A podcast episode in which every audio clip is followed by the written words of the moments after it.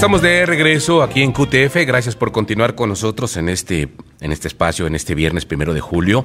Y bueno, nada más para comentarlo, nos estaban preguntando, nos ha preguntado gente a través de, eh, arroba QTF o arroba Vallesby que por qué no estaba aquí Fer el día de hoy. ¿Se acuerdan que el miércoles tenía una cita con el doctor que le iba a revisar? Que bueno, finalmente no se pudo, se la canceló de último momento eh, porque tenían que hacer, este, tenían que reiniciar la máquina, etcétera, etcétera. Bueno, nos comentó Fer hoy en la mañana de último momento también que tenía que irse a hacer un estudio, un estudio pues bastante profundo de las cuerdas y entonces pues ya no le alcanzaba el tiempo de ir y venir para acá, etcétera, etcétera.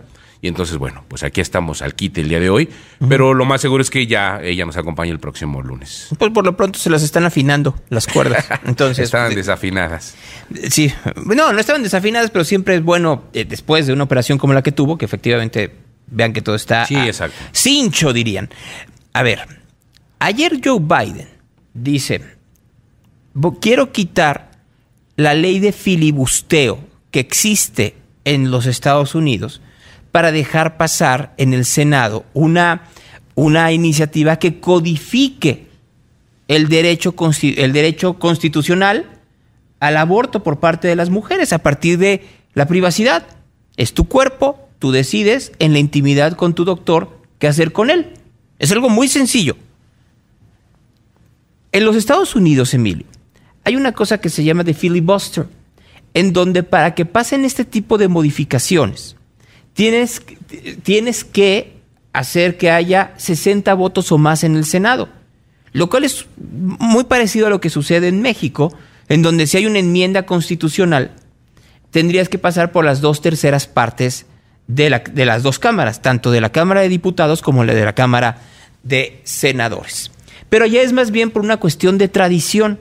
Allá en realidad es, a ver, la ley tendría que ser eh, mitad más uno y vamos. En el caso del Senado, como son 100 senadores, la mitad más uno es el voto de calidad del vicepresidente, que va al Senado y dice voto del lado pues, de donde está la iniciativa que puede ser buena para el gobierno.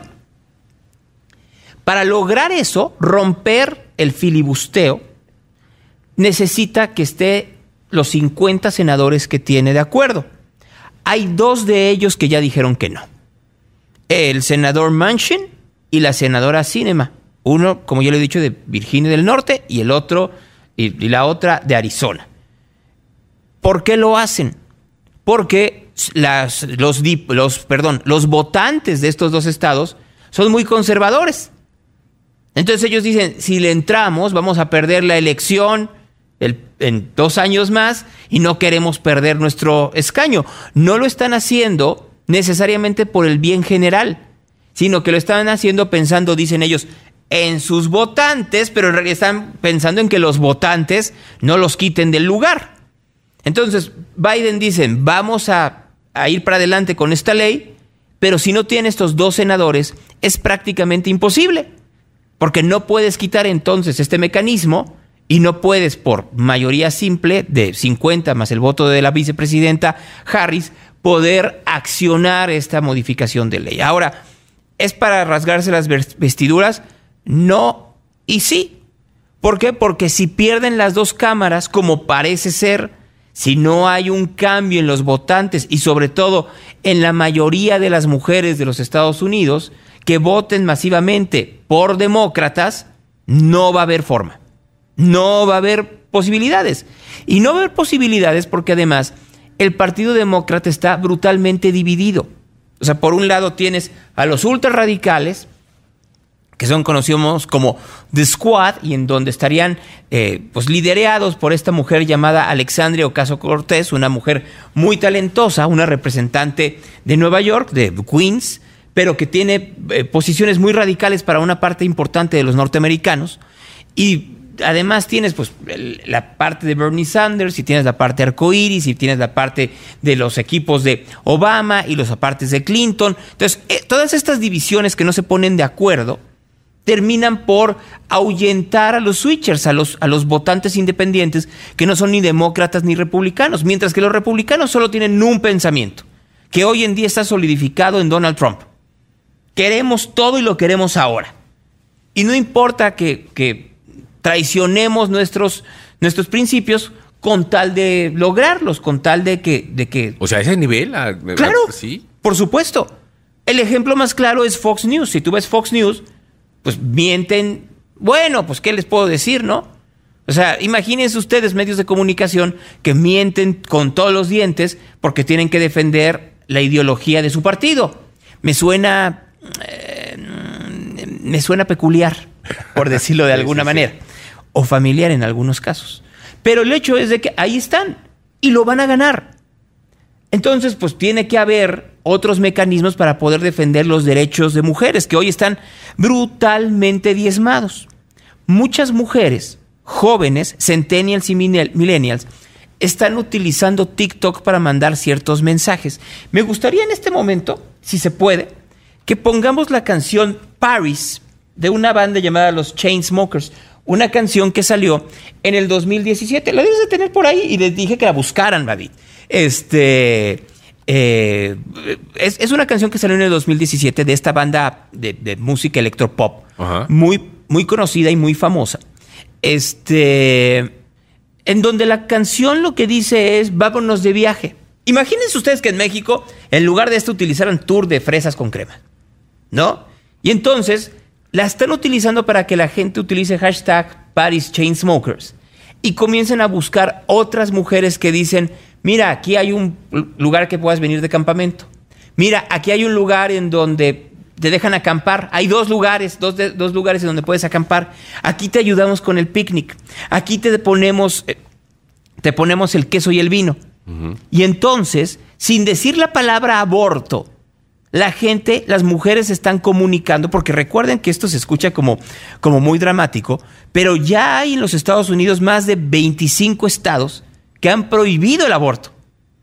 Entonces imagínate tú que eres una mujer que tenías planeado un aborto porque fuiste violada, porque es por incesto, porque, porque no quieres el embarazo, eh, simple y sencillamente, y tenías eh, programado ese, eh, ese aborto para esta semana, antes del primero de julio, el 30 de junio y te dicen, ya no. Ya no. Ya no puedes. Entonces tienes que buscar cómo, pero además tienes que buscarlo sin que parezca que estás utilizando la palabra aborto. Sí, claro, eh, pero oye, pero eso parece que están viviendo en China, ¿no? Eso es lo que está sucediendo. Todavía hoy no hay una pena específica para esto. O sea, se sabe que hay leyes y que se, están, se pueden romper leyes, pero no hay penas específicas impuestas por ninguno de los gobernadores, por ninguno de los estados pero pueden darlas a conocer el lunes.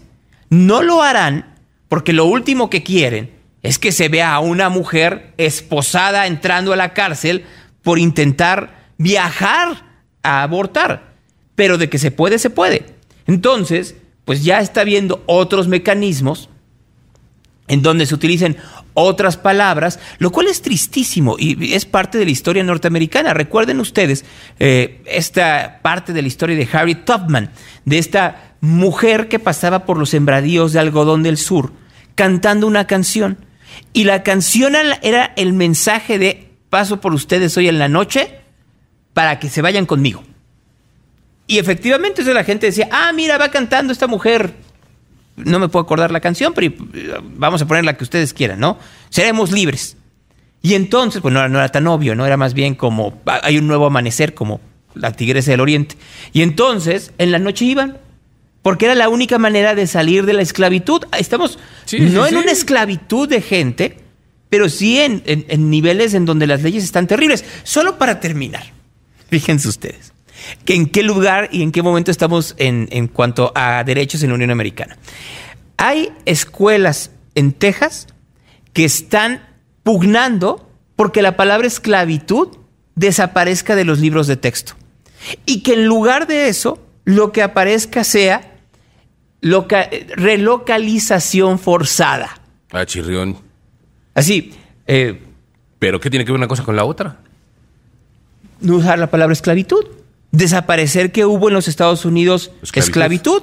que efectivamente hubo un poderío blanco que utilizaba a negros como mercancía y que podían verlos no como personas, sino como cosas. Entonces, para no hablar de eso, prefieren decir, eso es una relocalización forzada. O sea, es como tratar igual lo mismo de, de quitar la palabra holocausto. Así es. o quitarle el peso a Hitler. Sí. No se puede. Son hechos históricos ya. Así, tal cual. No puedes tú catalogar a alguien bajo ciertas palabras porque te sirve para tus intereses públicos. No puede ser así. Bien, Gonzalo, pues muchas gracias. Gracias No, por gracias habernos acompañado esta mañana. Vamos a escuchar la rola. ¿eh? Nos vamos al espacio de nuestros patrocinadores en QTF. Volvemos.